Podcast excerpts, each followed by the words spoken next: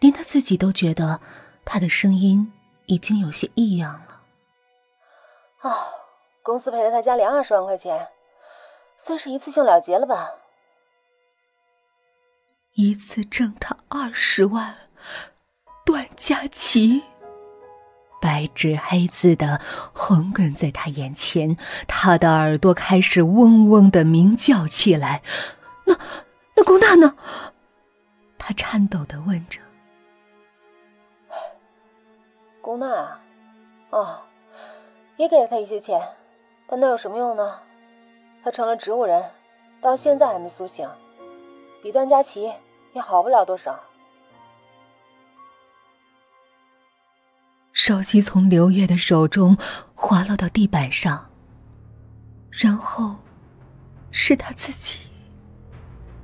他跌坐在地上，确信宫娜总有一天会苏醒的。睡觉，睡到自然醒。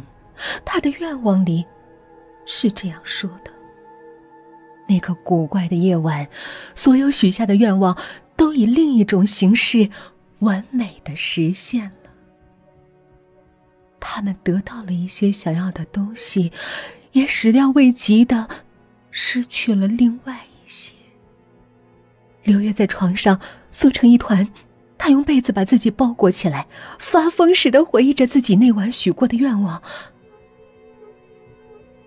一天后，他终于想起来了。也就在他想起的那一瞬间，他歇斯底里的尖叫了起来。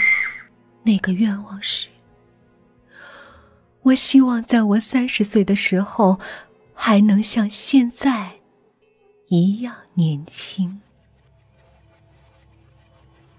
现在，距离刘月三十岁的生日，还剩下二十三天。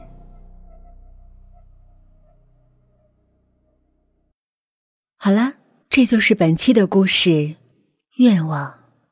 我们下期见。